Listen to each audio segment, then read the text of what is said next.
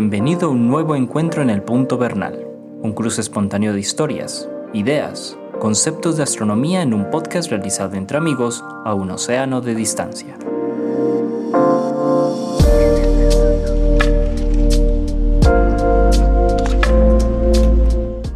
Hola mi apreciado Antonio, ¿cómo te va la vida? Bien, bien Jorge, aquí esperando que llegue la primavera ya. ¿Cómo está todo por allá? Por favor. Todo, todo, bueno, primero un comentario de la primavera. ¿no? hay, hay, un, hay, hay un libro que salió hace poquito escrito por un físico español muy interesante, como que dice algo así como el fin de las estaciones o el fin de la primavera. Muy interesante sobre el cambio climático. Ah, qué bien. Y... Porque una cosa que se está diciendo es que las estaciones pues prácticamente van a desaparecer. Es impresionante, impresionante el, el efecto que hemos creado sobre la atmósfera, que un fenómeno em, entre astronómico y atmosférico se ha alterado a niveles impensables. Mira las anomalías, me imagino que las has sufrido, las anomalías de temperatura durante estos meses en Europa y en Estados Unidos. Sí, yo, pero no, es que no sé muy bien si son anomalías puntuales, porque es que mira, yo llevo 22 años aquí y yo me acuerdo, el primer invierno, yo llegué aquí en octubre, y ese invierno fue el más frío que yo he pasado aquí. Entonces yo no sé si las cosas son subjetivas u objetivas. ¿cierto? Entonces ahora dicen que es el calor y no sé qué. Pues este invierno yo he tenido calefacción prendida aquí también. Prendida. Es que es muy difícil, es muy difícil apreciar. No, yo creo, Antonio, que lo que hay que entender es que mm, el, el, cambio que está produciéndose en, el, en la atmósfera es un fenómeno muy grande. Es un fenómeno a gran escala y que y que cada persona lo puede sentir de distintas maneras en, su, en sus lugares, claro. Pero sí, los mapas de anomalías en la temperatura han mostrado temperaturas, pues por ejemplo, de 30 grados en, en Canadá. Imagínate 30 grados en, en febrero, pues en el finales de enero, eso no tiene ninguna presentación. Bueno, y aquí en Medellín estamos sufriendo, para quienes nos escuchan desde Medellín y Colombia, estamos sufriendo el fenómeno del niño, pues los, los efectos del fenómeno del niño. Claro que se afecta mucho a América. sí. Bueno, eh, tenemos que hacer. Oye, Antonio, no, no hemos hecho ningún episodio de, de astronomía y clima. Hombre, no lo hemos hecho. Ya que tenemos esta vocación tan climática. no me que no, eso ha surgido ahí como, como, como, como manera de romper el hielo inicial. Deberíamos hacer, lo vamos a poner aquí en nuestra lista, Antonio. Astronomía y clima.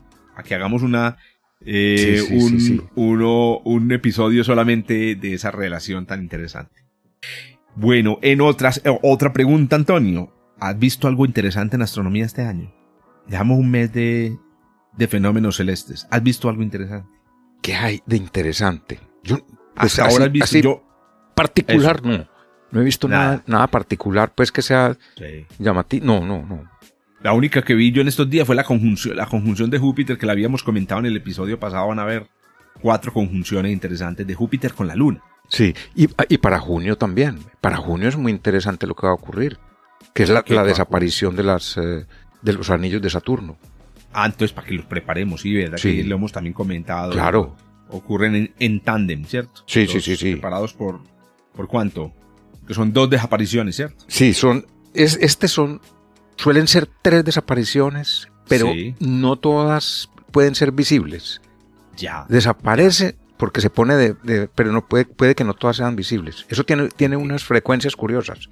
Sí. Como lo, lo comentábamos, creo que en, el, episodio de Saturno, para que lo busquen. Sí, pero podemos hacer uno hacia mayo para preparar a la gente para que lo vea, porque es que es, un fenómeno que vale la pena, no lo volvemos a ver hasta, hasta dentro de 15 años. Listo, de los anillos de Saturno, aquí lo voy a anotar. Bueno, muy bien. Eh, para quienes se conectan por primera vez y están muy confundidos y no entienden por qué este par de señores están hablando ahí como cosas al azar. Estamos aquí sentados, Antonio Bernal, divulgador del Observatorio Fabra, en Barcelona, en España, y Jorge Zuluaga, profesor del eh, pregrado de Astronomía del Instituto de Física de la Universidad de Antioquia, en Medellín, Colombia. Vos somos paisas, o de Antioquia Estamos muy lejos uno de otro. 8000 kilómetros. Y hace unos, hace unos años nos sentamos y, dijimos, ¿por qué no nos, por qué no extendemos estas conversaciones que tenemos cada vez que Antonio viene aquí en Medellín? Conversábamos en la cafetería. ¿Por qué no la, las hacemos con un micrófono y hablamos de astronomía? Sin mucha preparación, sin mucha, excepto las escaletas de Antonio, que ya van a ver qué es. Eh, excepto la lectura, pues digamos una lectura, un repaso rápido. Hablemos lo que se nos vaya ocurriendo ahí en, en Afortunadamente estamos en esta era, Antonio, en el que mm, los medios nos permiten esto. Es decir, antes, imagínate tú que hubiéramos dicho, vamos a hacer un programa de radio. Consígase pues los medios técnicos. Exactamente. Consígase pues la emisora que te emita. Hombre, yo hace tres años cuando empezamos no sabía lo que era un podcast. Los había oído mencionar, pero no sabía lo que era, ya metiéndome en el... Meterse a dentro de la... hacerlo, sí. Y, Antonio, con Antonio comenzamos ahorita, no es tan difícil. Claro que algunos dirán, pues claro, es que ustedes hacen un podcast muy sencillo, muy, muy espontáneo, pero ustedes no saben lo que es un verdadero podcast. No, realmente muchos podcasts se graban como lo hacemos Antonio y yo. Sí. De manera muy espontánea, con Sí, muy informal, pero, pero rigurosa. Esos. Exacto. Son las dos características. Y tenemos y con nuestra edición y nuestros medios técnicos. Muy bien, entonces estamos aquí para conversar lo primero que nos venga a la cabeza o lo que sepamos o lo que hayamos investigado recientemente sobre un tópico. El de este episodio es muy interesante, surgió, es una idea que surgió en un episodio pasado y es, hoy vamos a hablar de los tránsitos de los planetas inferiores. Vamos a explicar qué es eso. Así que mi apreciado maestro Antonio, ponga usted la primera piedra. Ponga usted la primera piedra, puede ser incluyendo la escaleta. Hombre, yo creo yo que debemos empezar por definir, ¿cierto? A ver. Que, son en general, en general que son los tránsitos, después ya nos centramos en, el, en unos casos particulares. Que, que a ver, ¿qué, ¿qué es un tránsito? Es que estaba viendo en el diccionario de la academia qué es un tránsito y, y cómo es que no menciona el tránsito astronómico increíble. Sí, es, lo que pasa es que cuando, empezamos estaba acabando de leer y no, y no vi que mencionara el tránsito astronómico, no vi que lo mencionara. Es posible que yo esté equivocado. Bueno, pero ¿qué es un, lo estoy buscando en la rala. ¿qué, es, ¿Qué es un tránsito en, astronomía? Un tránsito se puede definir en general como el paso de un cuerpo celeste por el frente de otro, desde el punto de vista de un cierto observador, en este caso terrestre, ¿cierto? Que pasa un cuerpo celeste por el frente de otro. Entonces lo oculta o totalmente o parcialmente. Ejemplos de tránsitos más, más conocidos. Los eclipses. Un eclipse es un tránsito de la luna por el frente del sol. Un eclipse de sol. Es el tránsito de la luna por el frente del sol. Lo que pasa es que ah, en los tránsitos, pero no puedo encontrar mm, cuál es el punto. Hay una, se diferencia eclipse de tránsito los eclipses son los que tapan mucho y los tránsitos son los que tapan muy poquito. Pero no pude saber cuánto es ese mucho y cuánto es ese poquito. Entonces, en un eclipse. Antonio, si yo. Sí. No, no, yo iba a decir que si, que si, que si yo puedo aportar de, mi experiencia, son indistinguibles. O sea, un eclipse de Io, ¿cierto? Em, digamos, indistinguible de, un tránsito de Io. Ahora, hay una cosa interesante. A mí me parece que eclipsar y puede indicar la desaparición completa. Eso, sí. Entonces, Io transita, porque a propósito iba a mencionar que creo que los más frecuentes, los tránsitos más frecuentes que existen en el sistema solar son los de la luna de Júpiter que pasan por delante del disco del planeta. Sí. Porque, porque las lunas tienen un periodo de unos días, entonces estos eventos ocurren mucho. Entonces, cuando la luna pasa por delante de Júpiter, como la luna es más chiquita que Júpiter, decimos que transita. Pero cuando Júpiter pasa por delante de la luna, y la tapa completamente, decimos que la eclipsa. Sí, hay una pequeña diferencia. Los dos son el paso de uno por el frente del otro, pero... Exacto. Bueno. Porque entonces, mira, uno podría decir que el, los, los eclipses anulares de luna, eh, de sol, perdón, como que vimos en estas... Eh, son pues tránsitos. es el tránsito. Porque no lo tapa Pero los eclipses totales son eclipses. Sí, sí, sí, exacto. Sí. Sí, lo cierto es que no hay una definición clara, pues, ni se necesita tampoco, ¿cierto? Uno entiende las dos cosas. Por uso. Claro. Ajá. Sí. Listo, primera cosa, definición, ahí está, pues, el paso de un cuerpo planetario sobre otro. Importante, y quiero también hacer esta acotación, los, los tránsitos pueden ocurrir no solamente en el sistema solar, sino afuera. Exactamente. Muy Exactamente que eso, eso lo tengo en la escaleta, puse Excelente. yo utilidad, ¿para qué sirven los tránsitos? Aparte de ser un fenómeno interesante, los eclipses son un fenómeno espectacular. Aunque uno no sepa nada ni de matemática, ni de astronomía, ni de nada, sigue siendo espectacular. Pero ¿para qué sirve? ¿Para qué puede servir? Entonces los tránsitos son de una utilidad tremenda. Tú acabas de mencionar uno indirectamente, el tránsito, tránsito de los planetas, de los satélites de Júpiter sobre el el disco del planeta. Fueron el primer elemento con el que se pudo calcular la velocidad de la luz. Esos tránsitos. Excelente. O sea que los tránsitos tienen una utilidad muy grande y aparte de eso, los tránsitos, por ejemplo, de, de los planetas Mercurio y Venus por el frente del disco del Sol sirven para calcular la distancia real, la escala del sistema solar, la distancia Ujú. real Tierra-Sol, que sabiendo esa, se puede saber toda la escala de distancias de los planetas. Nuestro planeta. Sirve para calcular otra cosa que es, es muy curioso porque no se conoce, que es las variaciones seculares o no sé si, si, si milenios o qué, de la, del diámetro del Sol, que va cambiando poco, muy poco, va cambiando, es, es periódico, me imagino ese cambio. Sirve pa- para algo que descubrió Cook, 1769, que fue la gota negra, para Claro, calcular el, ese- el efecto de la gota negra, que ahora hablamos de él, que es un Ajá. efecto también que tiene su interés, que es curioso y, y que le pone trabas a, a los cálculos que se hacen con, con los tránsitos. Correcto. Sirve... Una... ¿Ah? Así, dale. No, o No, no, para, no, para otra cosa que sirven. Para estudiar la variación en la rotación de la Tierra, Qué Que- interesante. que, que se va Claro. frenando. pues.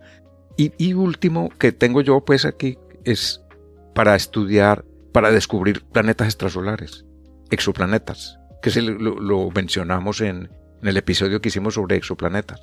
Efectivamente, es uno de los métodos de descubrimiento y de caracterización, Sí. ¿cierto? Y la es- cosa es entonces descubrir el planeta porque pasó por delante de la estrella, o sea, hizo un tránsito. Eh, Y otra cosa es seguir estudiando el tránsito hasta que uno obtiene toda la información del planeta. Inclusive podríamos, es- pod- podría no, se está haciendo en este momento con el, con el James Webb, con el JWST, usar los tránsitos, o el momento en el que se transita el planeta por delante de la estrella, para saber de qué está hecha la atmósfera. Y ahí han salido unas noticias muy interesantes últimamente. que, citos, ve, entre otras cosas, eh, una curiosidad es que los planetas extrasolares o los exoplanetas, pues, se, se descubren por muchos métodos. Y uno de ellos es por los tránsitos. Y el de los tránsitos ha sido tan efectivo que con él se han descubierto el 75% de los exoplanetas que conocemos. Hágame El el favor. 70 y- con los tránsitos. Sí. Y no fue el primer método. Es decir, no, eh, exacto, no los, fue el primero. los exoplanetas se descubrieron primero con otros métodos, y- pero cuando se descubrió este, Ave María. Claro, fue Iba a mencionar Antonio Sí, en sí. estas primeras dos puntos, porque ya está dando dos puntos, ¿qué son y para qué sirven? Iba a mencionar también que existen tránsitos artificiales. Es decir, y, y eso- hay una cacería, pero digamos antes de abandonar la definición de tránsito, una cacería internacional muy interesante de tránsitos de la estación espacial, tanto la internacional como la Ah, china, Por supuesto, por claro. delante del Sol O de y la luna. Exacto, sí, sí. Hay unas fotos que uno dice, ¿cómo No, lograron no, no, esto? no, no, ¿Cómo es lograron? Que se ve incluso la, la silueta perfecta de la estación, que uno podría, con solo que le muestren esa silueta, decir, esa es la estación. Eso es correcto. Y, es un- y son tránsitos que duran una fracción de segundo, así que eso hay que cogerlo sí. Con una precisión impresionante. Y, y- y perseguidos, son perseguidos. Para, Perseguidos para lograrlo, eso no, no Exacto. sacar el telescopio y apuntar y, y disparar. eso hay que perseguirlo, calcularlo. Muy bien, es, es, un- Sí. es interesante eso, sí. Tránsitos artificiales. Bueno, concentrémonos pues en los tránsitos de, de Mercurio y Venus. Exacto. Tránsitos de Mercurio y Venus, que son los únicos dos planetas que pueden pasar por el frente del disco solar, porque son los que están más cerca del Sol que la Tierra. Entonces- Eso, pero lo llaman los inferiores. Los inferiores, los planetas inferiores, Mercurio y Venus, que, bueno, producen tránsitos también desde Marte, porque el, el- Uy, muy importante. Claro. Muy importante. Hace poquito salió una imagen. entonces no sí, el, el Curiosity hizo una, un- un- registró un tránsito de Mercurio sobre el disco solar, que es un tránsito altamente difícil, porque si desde la Tierra Mercurio se ve pequeño cuando transita, desde Marte es mucho más pequeño. Es muy difícil. Sí, señor. Bueno, y hay que decir también que se han supuestamente esperado pues se- observar tránsitos de la Tierra sobre el Sol, sobre el Sol desde Marte. Aunque Ah. el asunto pues no ha ocurrido hasta ahora y parece que el próximo va a ocurrir apenas de- en el 2084. Así. Claro, es que Imagínate. como Marte tiene la, la su órbita es tan inclinada, entonces Sí. puede ser difícil, claro. Es, es- se necesitan condiciones muy especiales. muy especiales. Por los nodos, exacto. Si no estuviera tan inclinada con respecto a nuestra órbita, serían más frecuentes, Se pero es muy inclinada, sí. Y un, uno curioso, uno curioso. Entonces, como tú lo estás insinuando, dado un planeta, un cuerpo del sistema solar, todos los cuerpos que hay de ahí para adentro pueden hacer tránsito Te- en teoría, sobre, claro. el, sobre el Sol. Sí, sí, en sí, teoría, dependiendo, como tú dices, de la inclinación. Pues resulta que desde Júpiter también se podrían observar tránsitos de la Tierra sobre el Sol. Hace unos años salió un artículo, unos papers, más o menos de hace 10 años, un trabajo escrito por, un- por unos investigadores que estudiaron, hombre, no hay una nave, en no había una nave en ese momento estacionada en Júpiter para mirar el tránsito. Pero mira qué pasa, cuando la luz del Sol pasa a través de la atmósfera de la Tierra y llega a Júpiter, se, re- se esparce, se refleja, vamos a decirlo así, en la atmósfera de Júpiter y se devuelve. Y cuando viene, tú puedes observar con un espectroscopio muy, muy fino esa, esa luz y ver ahí la presencia de los gases de la Tierra.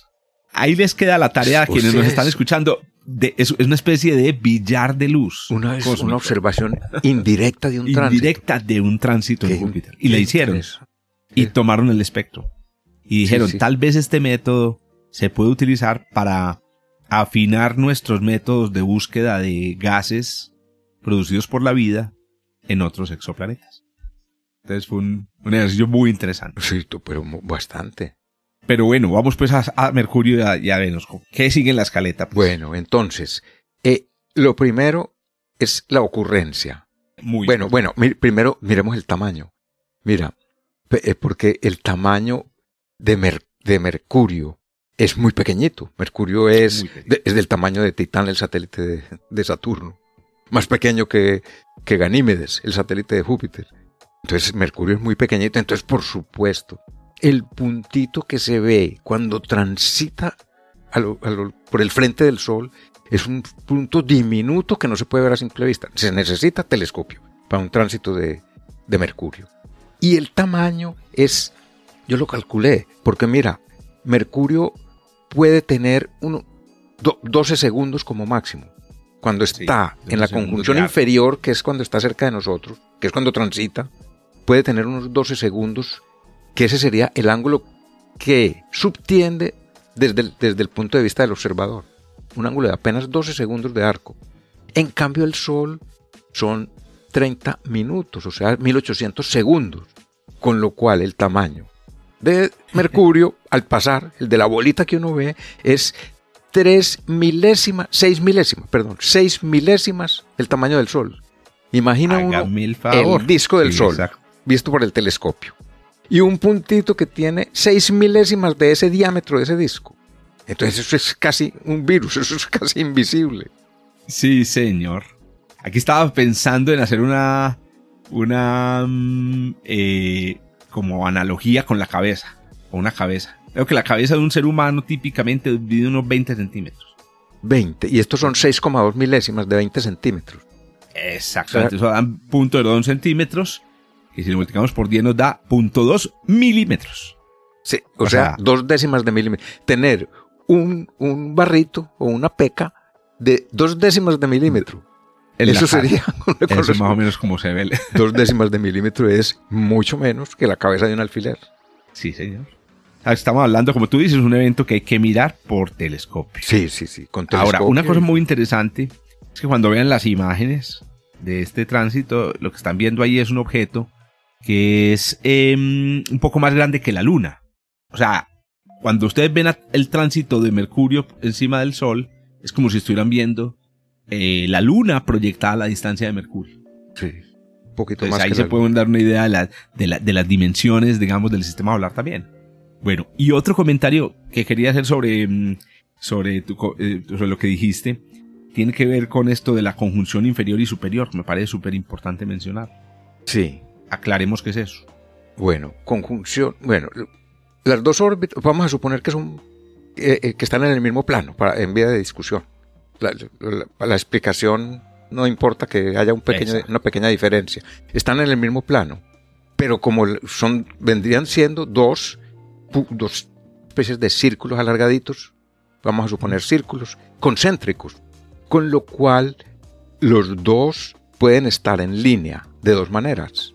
El, digamos, el planeta Tierra y el planeta Mercurio pueden estar en línea con el Sol de dos maneras. Uno, con Mercurio en medio del Sol y de la Tierra. Eso se llama conjunción inferior. Y el otro, con, con el Sol en medio de Mercurio y de la Tierra, cuando Mercurio está al otro lado. Eso se llama la superior, que es una conjunción con, Mercurio muy lejano.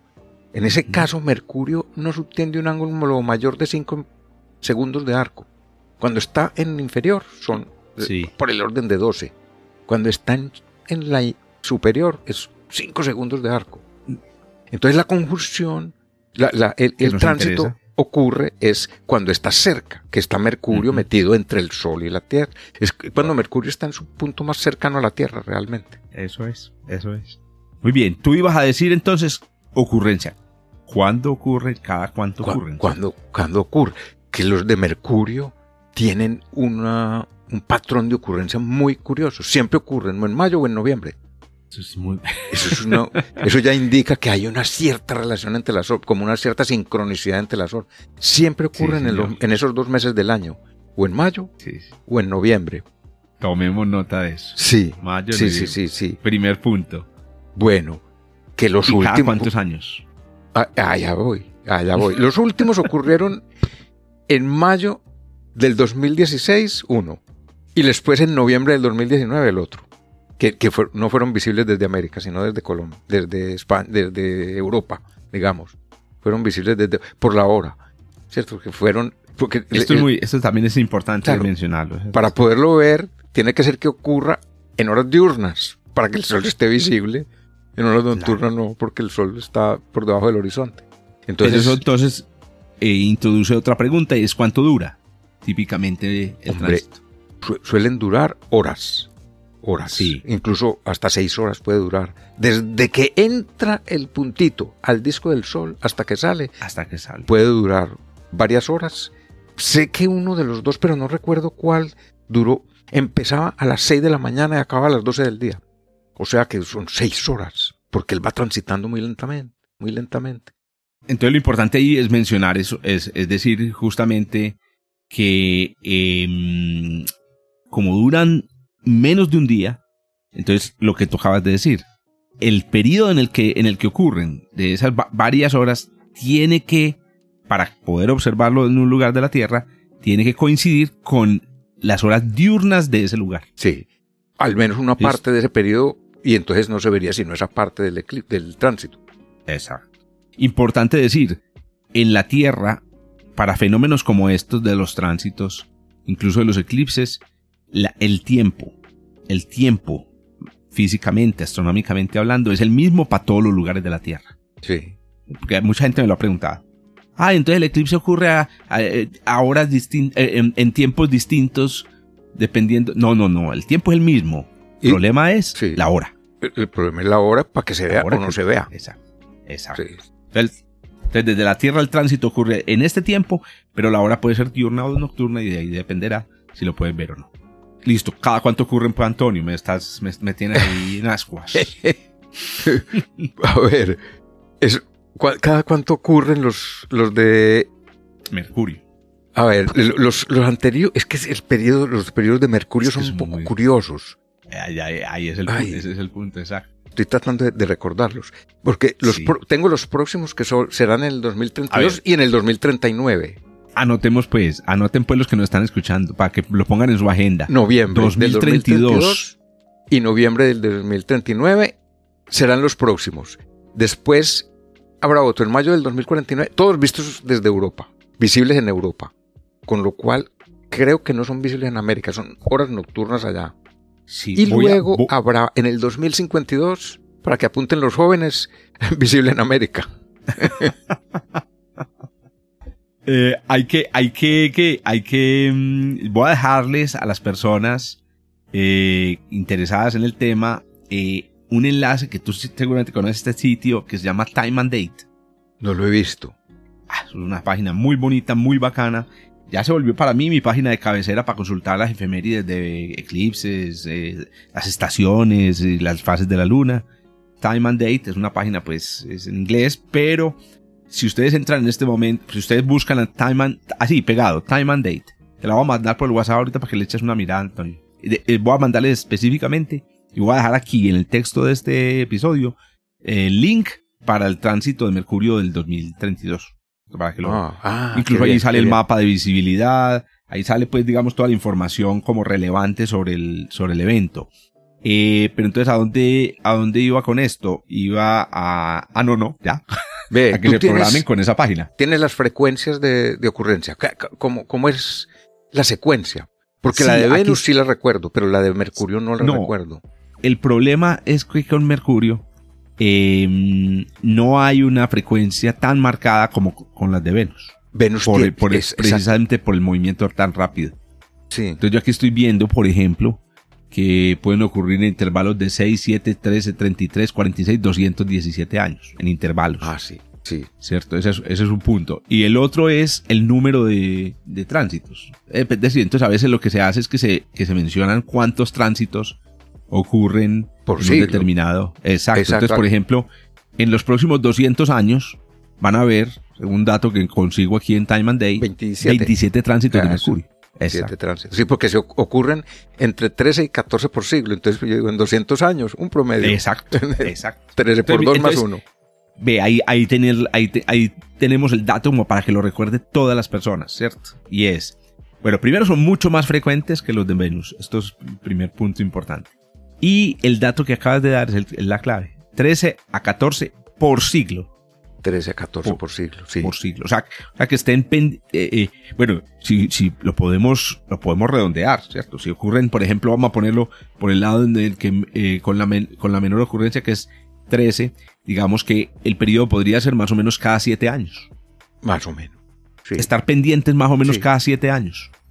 Claro, obviamente no es preciso porque miren, el último ocurrió en 2016, Antonio me corrige.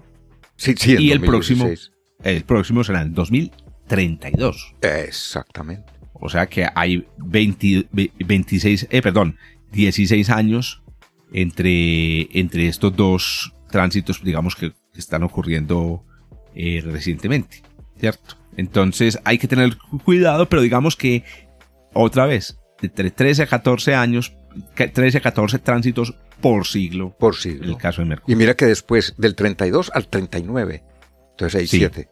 Sí, es un poco irregular, es un poco irregular. Aquí te, repito, 6, 7, 13, 33, 46, 217. Esas son como las frecuencias que han sido observadas. Qué bien, sí. Ve, una cosa importante. Ah, no, ah, bueno, adelante. Ah, no, no, iba a hacer una acotación sobre algo que dijiste. ¿Por qué ocurren en mayo y en noviembre? Entonces, eh, yo me acuerdo, en el 2016 estuve trabajando con unos estudiantes em, del pregrado de astronomía porque queríamos estudiar el tránsito como parte de un ejercicio académico. Y claro, conocimos esa, esa, esa curiosidad de que ocurren en mayo y en noviembre. Entonces aquí, y ahí lo que hay es un detalle, y es el hecho de que, bueno, eh, para que el tránsito se vea desde la Tierra, tiene que darse que Mercurio esté en el punto de su órbita más cercano al plano de la órbita de la Tierra. O sea, en su nodo. lo que llaman los nodos, exacto decir, se van a imaginar una mesa. Una mesa y esa mesa representa la tabla, digamos, en la que vivimos nosotros. Nosotros somos unos bichitos chiquiticos que viven encima de la tabla. Pero resulta que el planeta Mercurio y todos los planetas, pues, dan vueltas alrededor de un florero que está a la mitad. Pero resulta que lo hacen por encima de la mesa y por debajo. Digamos. Entonces, solamente podemos ver los tránsitos cuando el mosquito, en este caso el planeta Mercurio, pasa por la mesa. Eso se llaman los nodos ascendentes. Entonces, ¿cuál es la razón de mayo y noviembre? Exacto. La razón de mayo y noviembre tiene que ver con el hecho de que el, los nodos de eh, la órbita de Mercurio pues están ubicados en una dirección de espacial muy, muy definida. O sea, si ustedes, o sea, Mercurio va dando su órbita alrededor del Sol, es una órbita elíptica, como tú dices, un círculo más o menos descentrado, y los puntos en donde pasa por el, por el plano de la órbita de la Tierra pues están definidos. Son esos nodos, esos nodos se mueven un poquito, sí, pero digamos se mueven en el plazo de, de, siglos. De, siglos, exacto. Entonces, esos nodos están definidos. Entonces, ¿qué sucede? Resulta que cuando tú extiendes esos nodos hacia la órbita de la Tierra, el punto de la órbita de la Tierra en la que cae esa línea corresponde al mes de mayo. El de noviembre corresponde exactamente a seis meses después. El otro no. Eso. Entonces la razón por la que lo vemos en mayo y en noviembre siempre es porque la órbita de Mercurio está orientada eh, de esta manera, ¿cierto? Una manera en la que mantiene pues la línea de los nodos más o menos estable. Sí, hay que anotar que la órbita de la Tierra es un calendario. O sea, la, Tierra siempre estará en, un, en el mismo punto, en las mismas fechas. Si uno pudiera marcar la órbita con rayitas, estaría en la misma rayita en noviembre. Todos los noviembres pasa por esa rayita. Y, en, el lado opuesto, todos los mayos pasa por la rayita que está allá. Eso es. Sí, sí. Ahora, siempre y cuando mantengamos el calendario alineado. Sí. Y por eso es tan importante que el calendario pues tenga las correcciones de los días intercalares que explicamos en el episodio anterior de Punto Bernal, para que lo busquen sobre el bisiesto. Esa. Bueno, hay una cosa importante, muy importante, que es porque da cuenta pues de, de la genialidad de muchas personas. El, la primera observación de un tránsito, siendo tan difícil la observación, un tránsito de Mercurio, porque ya que lo dijimos por el tamaño tan pequeño, la primera observación se hizo en 1631.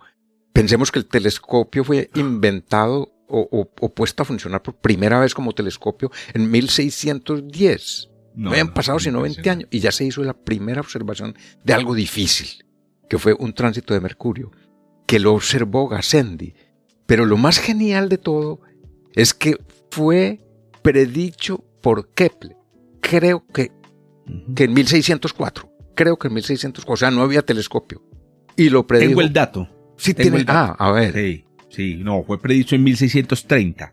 Supuestamente fue predicho en, sí, un, o sea, un año antes de, que ocurriera. Sí, ah, exacto. bien, una efeméride que calculó ya Johannes Kepler cuando tenía muy avanzada, pero no, pero no es tanto por, por el tema del telescopio como tú lo decías, sino por el tema de que no había modelos para hacer este cálculo. Se necesita una precisión muy grande en los modelos y esa precisión solo, solo llegó con los modelos de Kepler. Sí, observado en 1631. Excelente. Ahí va a ser también otro, otro comentario y es que se dice pues en la literatura la sorpresa que tuvo Gassendi. Ah, sí, claro. Cuando se dio cuenta de que Mercurio era tan chiquito. Tan pequeñito. Fue una sorpresa ver pues que son seis milésimas del diámetro del Sol. O sea, el punto diminuto. Lo milagroso es que lo hubiera visto con, un, con los telescopios tan primitivos que había en el momento. Exacto. Pero entonces uno podría decir, pero, pero ¿por qué se sorprendió? No, no habían visto a Mercurio por el telescopio, igual se veía chiquito. Y el problema es el que mencionábamos en el episodio de Mercurio. Lo difícil que es observar. Gassendi, trabaja, creo que trabajaba en la corte, eh, la corte francesa. Lo difícil que es observar a una latitud por encima de 45 50 grados Mercurio en, el atardecer al amanecer con telescopio. Entonces no se conocía. No se conocía. Esta era la oportunidad de verlo y al verlo, oh my god, lo otro que teníamos de Mercurio desde la antigüedad era el brillo, pero el brillo no puede ser usado, o bueno, sí se usó realmente en muchos momentos en la historia de la astronomía pretelescópica. El brillo se usó como una medida del tamaño, pero es engañoso. Es engañoso porque Mercurio es muy brillante, pero por otras razones. Por razones que tienen que ver con su distancia al Sol, por razones que tienen que ver con la, eh, su reflectividad. Eh, pero no, se puede usar el, brillo de un planeta necesariamente para juzgar su, tamaño. Exacto. Solo este tipo de eventos lo hace. Que estaba consultando Antonio que me quedó la curiosidad. Tú, obviamente conoces, creo que la hemos mencionado aquí, em, las tablas rudolfinas de Kepler. Sí, sí. ¿Cierto? pero esas tablas rudolfinas no son del, del, del 4. No, imagínate que esas de 1627. 1627 fue publicadas. Yo también, a mí también me parece muy tardes. Pero es que hay que recordar, Antonio, que en, 1609, entre 1609 y 1619, Kepler estuvo apenas, eh, fue, fue cuando salieron sus libros en los que publicaba las leyes del movimiento planetario. Entonces no podía ser tan temprano. Ah, fue después de que él publicó las, las, su teoría del movimiento. Bueno, entonces a ver, repasemos cositas. Tránsitos de Mercurio se producen 13 o 14 veces en un siglo. Eso quiere decir más o menos que una periodicidad de 7 años, pero pueden ser a veces como va a ocurrir ahora 16 años de diferencia. ¿Qué más? Se ve muy chiquito. Es muy pequeñito. ¿cómo dices? muy- ¿Cómo no, dices que también puede ser de 10, porque De mira 10, que del- sí, después del, del, del, del 2039, habrá uno en el Sí, 2049. 10 años. Ahí está. 10 Eso, años. sí. O sea, no son regulares. No, Eso. no, no. Ocurren en mayo y en noviembre porque ya lo dijimos, en esa, en ese, si uno extiende la línea de los nodos de la órbita de Mercurio, ¡pum! Eso toca la órbita de la Tierra en esos meses. Mayo y noviembre son seis meses de diferencia. ¿Qué más teníamos? La duración. Eh, mientras hablabas ahorita, estaba aquí consultando, por ejemplo, la duración del, del 2032. El del 2032, ah, se me perdió la página, qué pesar. El del 2032, aquí en Medellín, por ejemplo, eh, perdón, en, el, en un lugar va a durar de las 6 de la mañana a, las, a la 1 de la tarde. Mira, 7 horas. 7 horas, correcto. Muy, muy lentos. Tardan mucho. Tardan mucho, pero también lo habíamos expli- lo explicamos. eh, ocurre en un tiempo específico, pero para que se vean, el tiempo convertido a la hora local tiene que ser día, diurno. También dijimos que el 2032 se va a ver en Europa y que hay una página Time and Date donde va a aparecer, donde aparecen pues los datos de este, de este tránsito. ¿cierto? Muy bien, Antonio. ¿Qué dices? Bueno. Chuleado y pasamos a Venus. Chuleamos y pasamos a tránsitos de Venus, Hágale pues. que son No, no. i- más interesantes por el, por el hecho de que se pueden ver con más facilidad, porque Venus es más grande, claro. Exacto. Venus es mucho más grande. Mira, para que hagamos una relación so- con, con los de Mercurio. Venus, en el tránsito, en el, en el tránsito que, va a haber, que hubo en, en agosto del 2023, Venus se veía con el, el otro era seis, mil, seis milésimas. Estos son tres centésimas, o sea, 50 veces mayor que, el- que lo que se ve Mercurio. 50 Mm. veces mayor. Entonces, Hágame, claro. Venus incluso puede llegar a ser visible a simple vista el disquito si uno lo con un filtro, por supuesto, ¿cierto? Mm.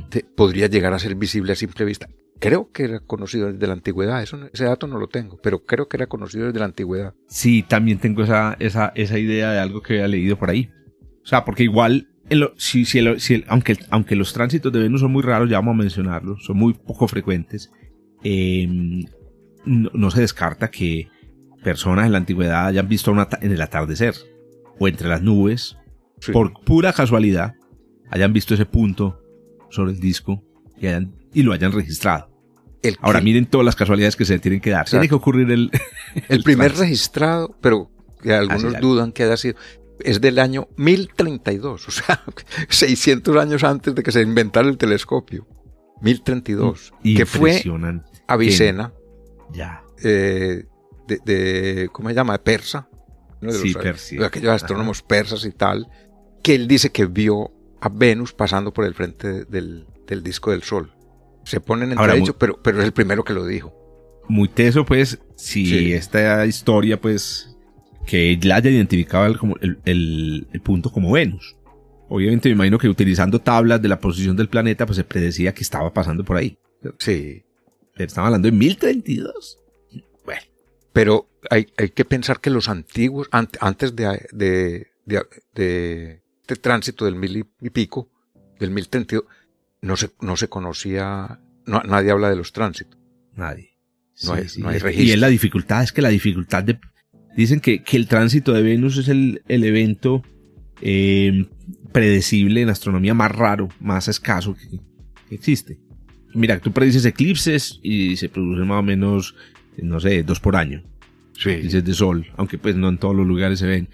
O predices eh, configuraciones planetarias, conjunciones, o tú predices las fases de la luna, y son eventos que ocurren pues a lo sumo pues cada par de años Sí. pero la pero este es un evento predecible con una periodicidad muy muy bajita. Y lo otro es que para para que se pueda predecir tiene que tener una precisión inferior a medio grado en la posición de Venus que Y- es lo que nos es, es mu- es muy difícil conseguir en la antigüedad. Antigüedad medio grado era, era una precisión demasiado, demasiado, era demasiado exacto para lo que se podía conseguir. exacto. El medio grado aclarémoslo es el tamaño del sol hay que predecir que Venus va, va a estar en un punto que está que coincide con el sol dentro de medio grado Exacto. Antonio, iba a hacer un comentario cuando dijiste lo- cómo se ve, el tamaño que se ve. Tú dijiste entonces que se ve de tres centésimos, ¿cierto? Tres centésimos, sí. Tres centésimos. Interesante es que Venus es un planeta casi del mismo tamaño de la Tierra. O Sí. sea que cuando ustedes busquen en internet una imagen de, el tránsito, un tránsito de Venus, o incluso si tienen la suerte, no, no la van a tener, eh, de ver el tránsito en persona, que es que va a ocurrir dentro de mucho, ahorita lo mencionamos, así se ve la Tierra, así se vería la Tierra, de ese tamaño, visto a una distancia de 70 millones de kilómetros, no me acuerdo cuál es el dato, eh, creo que son alrededor de eso, unos 70 millones de kilómetros de, la, de aquí, ¿cierto? Como, como ver una, una gemela, eso es lo que estoy tratando de decir, un planeta gemelo de la Tierra a una distancia muy grande. Que, pues esa fue una de las razones por las que hasta hace muy poco, hasta los años 80, pensaba, Venus es el hermano gemelo de la Tierra, porque su tamaño es muy parecido al de la Tierra. Realmente es muy parecido. Sí, muy parecido. Bueno. Antonio, y entonces, ocurrencia. La ocurrencia que son, que estos sí son muy curiosos. Los tránsitos de Venus, porque ocurren por pares. Entonces vienen dos que están separados unos ocho años. Y después pasa más de un siglo y ocurren otros dos. Vuelve a pasar otro más de siglo y ocurren otros dos. Pero resulta que ese siglo pueden ser o 121 años y medio o 105 años y medio. entonces la ocurre, es una periodicidad muy, muy curiosa. Muy curiosa. Ya, ya para que la gente lo recuerde, sí. básicamente es, ocurren un par cada 100 años. Sí, más o menos. Un par cada 100 años, así como redondeándolo. Redondeando. Un par cada 100 años. Los últimos ocurrieron en el, en el 2004 y en el 2012. Mira que un par se para 8 años. 2004 y 2012. Y los próximos ocurrirán en 2117 y 2125, separados 8 años también. Entonces, los que se podían ver, ya los vimos. Los que estén vivos hoy tienen muy pocas probabilidades de ver los próximos. si no vieron los del 2000, si no vieron el del 2012. Si no vieron el 2012 o el 2004, pues... Y los que logramos ver el, el 2002 y el 2004, es muy improbable que nos hubiera tocado ver los otros, porque fueron ciento y tantos años antes. Eso me parece que es muy interesante hacérselo notar a todas las personas que nos escuchan, y es que muchas veces uno dice ahí como medio en chiste, medio en serio, dice, somos una generación afortunada fuimos la generación en la que, no sé, los computadores se volvieron eh, populares y todos pudimos gozar de ellos. Si hubieras nacido, no sé, en los años 20, o, pues estuvieras vivo como un adulto en los años 20 o a principios del siglo XX, nunca te hubiera tocado un computador. Bueno, pero eso, eso a veces medio en broma y medio... Porque uno dice, pues sí, pero otras cosas existían y... Sí. Pero en el caso del eclipse sí es muy especial. las personas que estábamos vivas en este momento y que estábamos vivas en el 2012, fuimos una generación afortunada realmente desde el punto de vista astronómico. Muchas, muchas generaciones pasan sin que se vea, se pueda ver un, un eclipse, un, eh, un tránsito de Venus. Yo, yo, yo me acuerdo mucho cuando ocurrió en 2012, hicimos un, un, un ¿Dónde lo viste tú, Antonio? Yo lo, nosotros lo vimos aquí en el planetario, hicimos todo un show con la gente y tuvimos suerte de tener cielos despejados. Yo vi los dos desde Casteldefels. Ah, súper. Entonces, eh, el último en el observatorio de Casteldefels y el anterior en la plaza del ayuntamiento, en la plaza mayor de Casteldefels, con la gente y los, eh, los pusimos, eh, pusimos unos aparatos que se llamaban eso, se les se los cope, no me acuerdo cómo se ah, que sí, que, proyectan. que proyectan y entonces les, ellos pueden pasar y veían la imagen proyectada en una pantallita de cartón, unos, aparatos muy elementales de cartón con, una, con un anteojito. Y, pero se ve muy bien, perfecto. Excelente. Y mm, muy bien, siguiente dato. Ah, Ahí tenemos la ocurrencia cada más o menos un siglo y vienen por sí, Pero sobre la ocurrencia hay una curiosidad que es aplicable lo que dijimos de Mercurio. Ocurren también en diciembre y en junio, porque son las dos fechas en las que Venus está pasando por los nodos, y entonces eh, tiene que ocurrir en las dos fechas, ocurren dos en diciembre, separados por ocho años, pasan 120 y pico de años y ocurren dos en junio, separados por ocho años. Ahí está. Pasan 105 años y vuelve a ocurrir los dos en diciembre. Entonces se, van... Se van, digamos, desplazando en, en mes. Sí, se van desplazando en mes. Bueno, y hay que pensar que con el transcurso de los años se van eh, a, va a cambiar el mes, porque los días van avanzando. dos, avanzan más o menos un día por siglo. Más o Ah, menos. Do- dos días en 243 años. Es más o menos un día por siglo, por, por cada 120. Entonces, eh, ese diciembre pasará a ser, eh, ese noviembre pasará a ser, ¿cómo es? Di- dijimos que eran en diciembre y en junio. Pasarán a ser en enero y en, y en julio. Exacto. De nuevo, ahí la razón para quien nos está siguiendo otra vez es la línea de los nodos. La, línea, la línea de la la línea de los nodos que toca la órbita de la Tierra en dos puntos, como dijo Antonio, cada punto se le puede asociar una fecha. Bueno, duración, cinco horas más o menos. Estaba viendo aquí, el próximo va a durar cinco horas. O sea que también son muy, muy prolongados. Muy Es que yo, prolongados. me, yo me acuerdo en el 2004 que lo hicimos ahí en el en la Plaza de Mayor de Casteldefels, que estuvimos toda la mañana en función de eso. Toda la mañana. Y pasaron y, y venían. Entonces los colegios empezaron a. Estaban citados, ¿cierto? Entonces iban pasando. Los colegios, y pasaron colegios toda la mañana pasando. Eh, O sea, da tiempo para hacer el, pro- el- el programa de divulgación sí, completo. Sí. Pero también crea el... eh, bueno, no crea el problema, sino que también aplica el mismo problema con el de Mercurio, es que esas cinco horas, o esas cinco a seis horas deben estar dentro del rango de la, de la- del, del- del periodo diurno. Horas, tienen que ser horas diurnas. Que se vea Claro. el sol. Y por la ocurrencia, miren que entonces los de diciembre son, van a ser más difíciles de observar en lugares de latitudes altas. Claro. El sol está más Cuando bajo. el sol está más bajo y, Está- y- y dura más menos pequi- horas. Más cortico. Es- Exacto. es- el más así cortico. es. Entonces, entonces, tú dices que el próximo, para que los que anotaron en Google Calendar que va a ocurrir en el 2000, ¿cuánto es, cuánto es el En, próximo? en el 2117. Ese ocurre en diciembre. Ah, diciembre y, y diciembre. diciembre del 2125.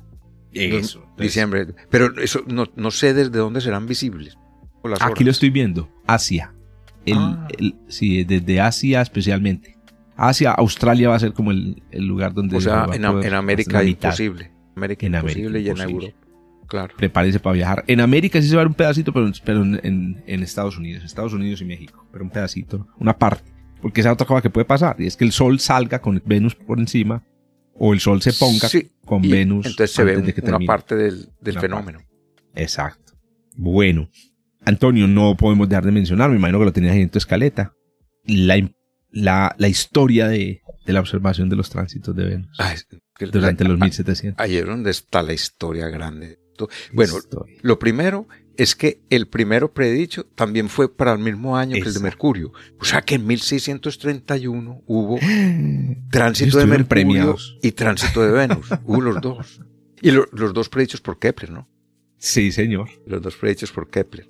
Ah, Es que esa fue una de las. Yo creo que esas, las, las predicciones de los tránsitos, yo me voy a atrever a hacer esta afirmación, fueron el equivalente a lo que ocurrió con el eclipse de 1919 con la teoría de Albert de Einstein. ¿Cierto? Es una predicción que hace una teoría, una predicción muy específica, muy difícil, pues, y, y que no es una cosa como de, no, vean, yo explico este fenómeno que repite todo el tiempo, no.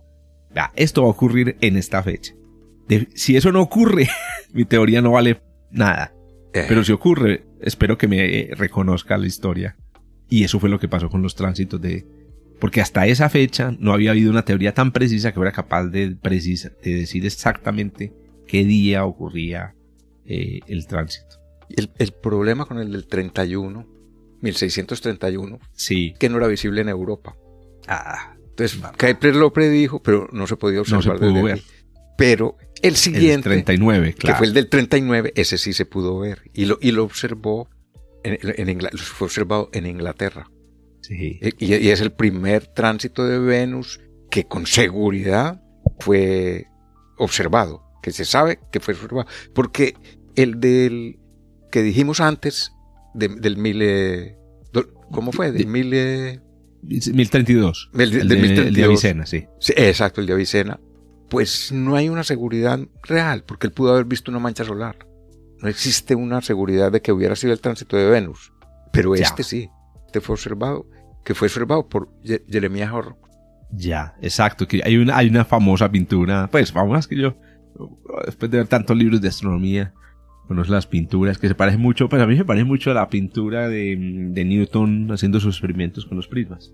Una famosa pintura de, em, de Jeremías eh, eh, Horrocks haciendo, proyectando, viendo el sol por proyección para ver el, el tránsito. Tránsito.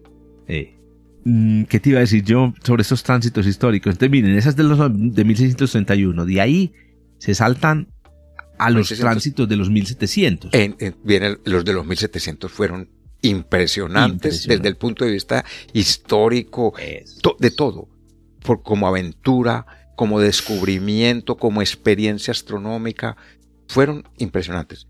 Eh, que el primero fue el, el de 1761, Que como el de 1639, que fue el, el anterior a ese, eh, no lo pudieron observar, no, no lo hubo sino un observador. Entonces no se le pudo sacar mucho provecho. Pero ocurrió un, antes de los de 1761 ocurrió un evento, que fue que Edmund Halley descubrió un método para calcular la distancia al Sol observando tránsito, cronometrando Ujú. tránsito de Venus. Entonces, claro, cuando se llegó el de 1761, dijeron, es la primera oportunidad para aplicar este método. Y, con eso sabremos cuál es la distancia de la Tierra al Sol, que es una unidad muy importante porque es una unidad de medida, la, unidad astronómica. Conociendo esa distancia de la Tierra al Sol, se podía saber con exactitud las distancias, a todos los planetas, aplicando la tercera ley de Kepler. Entonces, se pusieron en movimiento todo, en- especialmente en Europa, pusieron en movimiento todos los observatorios astronómicos para mandar expediciones. Al de 1761. Y se mandaron las expediciones.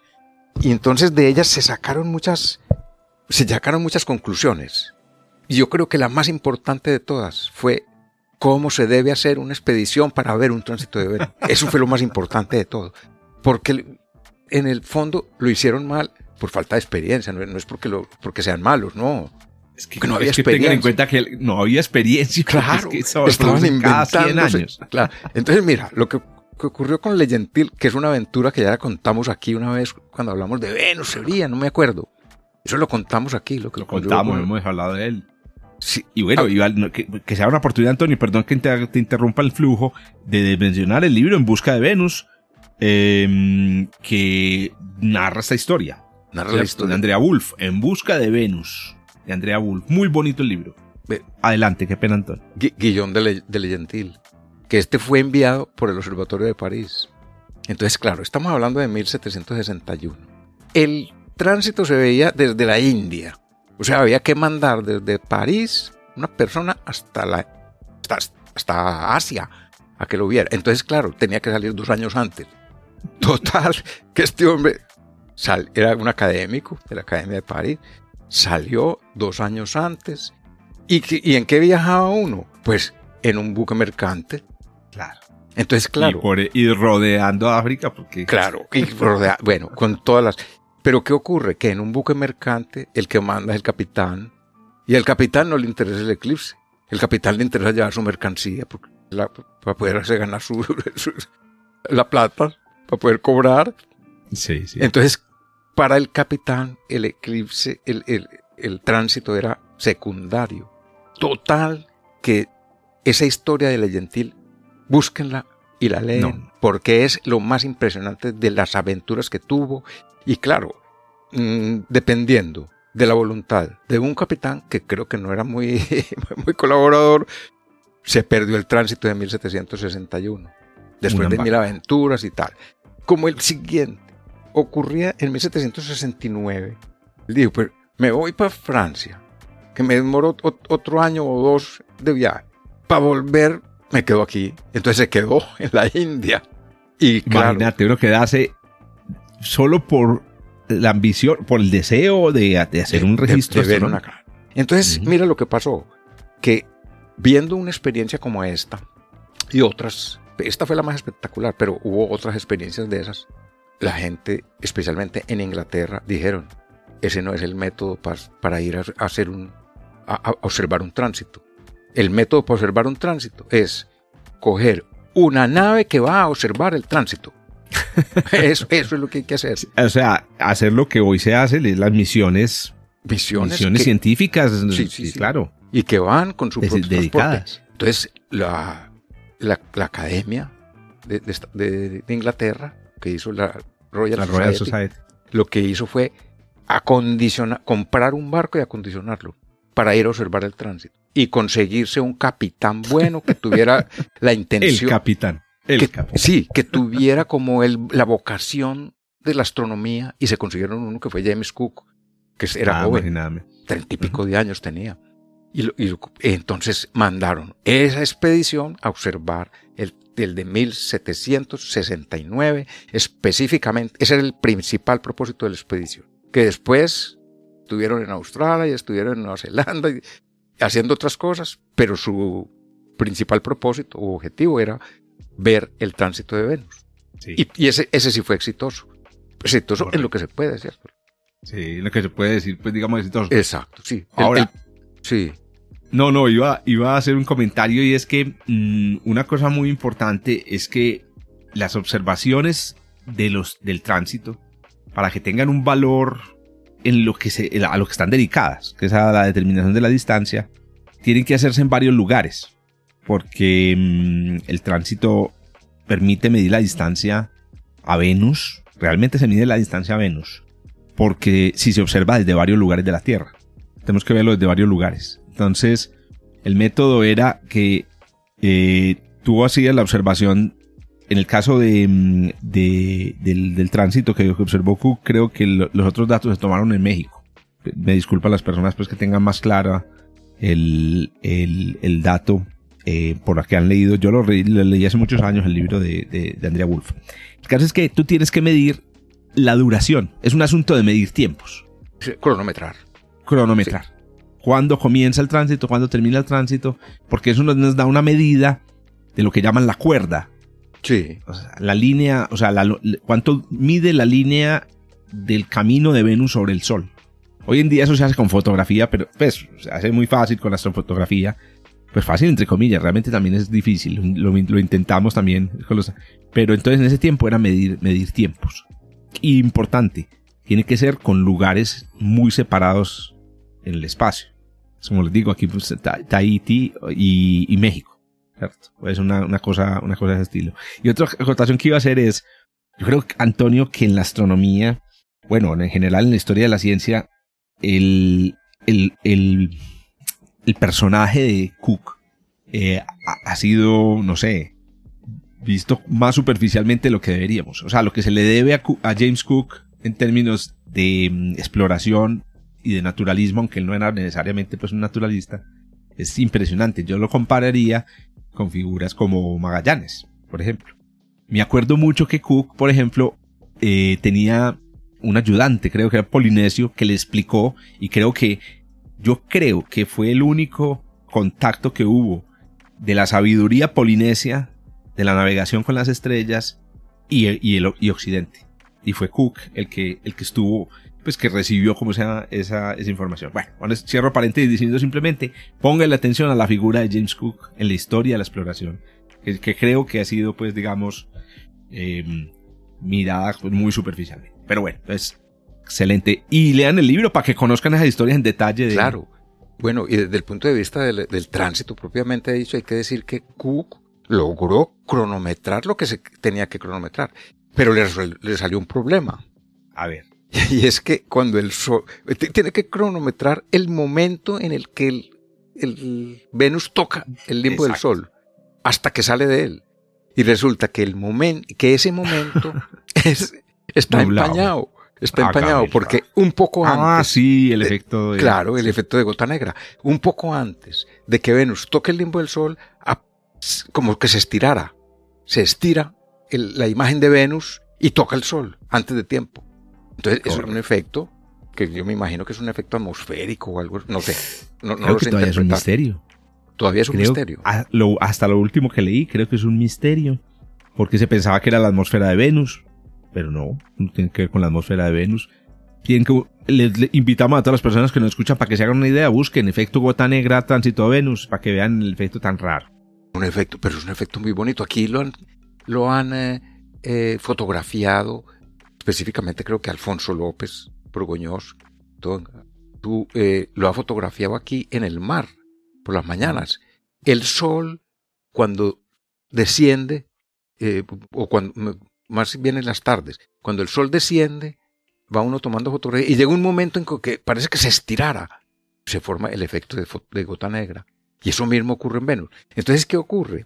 Que como el tránsito hay que cronometrarlo muy preciso para que la, la distancia que estamos buscando, el cálculo sea preciso, pues dañaba el cronometraje, porque ¿en qué momento empezamos el cronómetro? Como es tan lento el fenómeno, pues seis horas, entonces esto pueden producir diferencias de, no sé, minutos. podía producir eh, eh, errores, errores, grandes. Entonces, eso fue lo único que lo empañó. Pero hay que decir que se pudo hacer un cálculo más o menos bueno de la, de la distancia Tierra-Sol. fue eso? Creo que el error fue como el 1%, o el 10% para esa época de la distancia. Lo tenía por aquí a la mano, se me olvidó. Bueno, una cosa muy importante, Antonio, es que.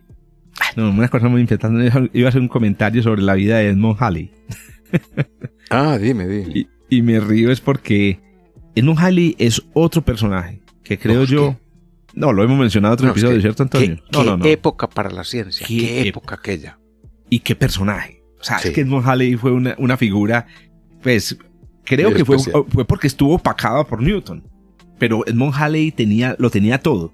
Tenía una capacidad teórica buena, era un observador y, tenía ideas, tenía ideas. Entonces me da mucho pesar que las predicciones más importantes de su vida hayan ocurrido después de que murió. Después de que murió. O sea, es un hombre que vivió con dos predicciones, que fue la predicción del regreso del cometa. 1758. Él murió en el y, 1742, creo. Eso, exacto. Y la predicción del tránsito, o, el método del tránsito que no le tocó, que lamentablemente no le tocó. Bueno, y lo otro que iba a decir es que el siguiente tránsito que ocurrió, que fueron más o menos a los 100 años, en los 1800, permitió volver a repetir las medidas de Cook y de sus, y de sus contemporáneos y ya mejorar la distancia al 1%. Y eso fue así, pero ya no, ya no, ya no en el siglo XX, cuando se produjo el siguiente, ya no era necesario el tránsito porque ya habíamos inventado el radar. Sí, y, y, y, también había habido otra cosa, que fue el, el, acercamiento del ah, asteroide. Sí, Paetón o no. Eh, no, ese se llamaba el Eros, Eros, creo que era ah, Eros. Sí, sí, señor.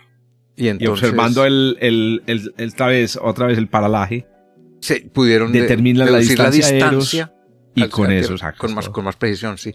Eh. hay una, una anotación que habría que hacer porque sí estamos eh, haciendo quedar mal el tránsito de 1761 porque parece que todo fue, pero mira, hubo muchas cosas buenas.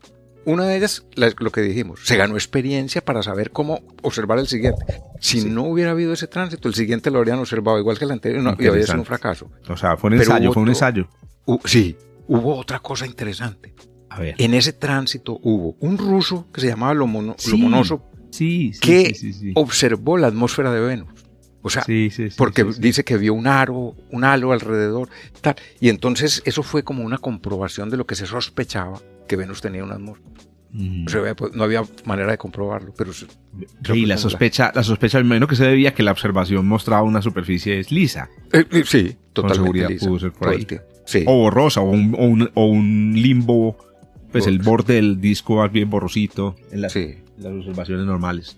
Pero interesante, porque entonces, claro, estás diciendo 1761 es el descubrimiento de la atmósfera. Pues, pues, comprobación. Como lo que pasó con Titán y, y Comillas, ¿cierto? Y, exactamente. Y, y, Coma Solá. Y Coma Solá, es que Comillas. Sí, sí. Coma Solá, correcto. Claro. Que nos has contado aquí en varias oportunidades. Sí, sí. Bueno, entonces, en resumidas cuentas, hablemos del tránsito de Venus. Venus se ve más grande que Mercurio, es tres centésimas el disco, puede ver a simple vista, eso sí, siempre con protección, no vayan a ponerse en 2100, eh, 111, ¿cuánto es que es? en 2117. En 2117 no van a poner a mirarlo a simple vista. Bueno, eh, ocurren más o menos una vez cada 100 años, aunque en realidad son dos periodos, 105 121, alrededor de ese valor, ¿cierto? Eh, ocurren en, en, los meses de junio y diciembre. Eh, son los eventos predecibles más raros que, conoce la, humanidad. Predecibles. Hay eventos raros, pero que no son impredecibles. Una tiene una periodicidad muy rara. Una periodicidad. Este tiene una periodicidad muy rara. Esa periodicidad, a propósito, no lo hemos mencionado, se debe a la cercanía, a lo parecido que son las órbitas de, de, Venus y la Tierra. Como no, no están muy lejos, están más o menos parecidos. Entonces, digamos, su movimiento conspira el movimiento de ambos planetas es parecido y conspira contra que, se, que se encuentre la oportunidad en la que se produzcan estas alineaciones.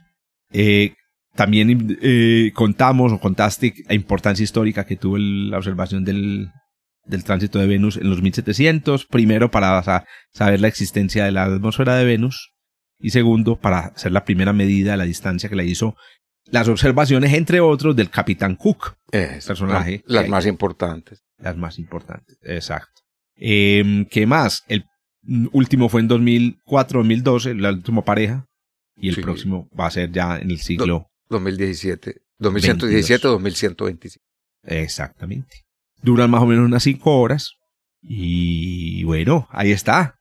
Antonio, sacamos el programa de los tránsitos. Acabamos el programa, nos vemos en el 2117. nos veremos en el 2117 en la 225 temporada.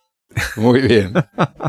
bueno, Antonio, un placer, hermano, como siempre. Gracias, lo mismo. Ya nos vemos para la próxima. En, una semanita estamos hablando otra vez. Estamos. Y ustedes nos están escuchando. Ojalá, pues, eh, digamos, en una semanita. Recuerden el texto que acompaña este, a este episodio en las plataformas de podcast, eh, que tiene unos enlaces útiles. Y bueno, suscríbanse, suscríbanse a ver si les llegan las notificaciones. Chao, chao. Bueno, chao.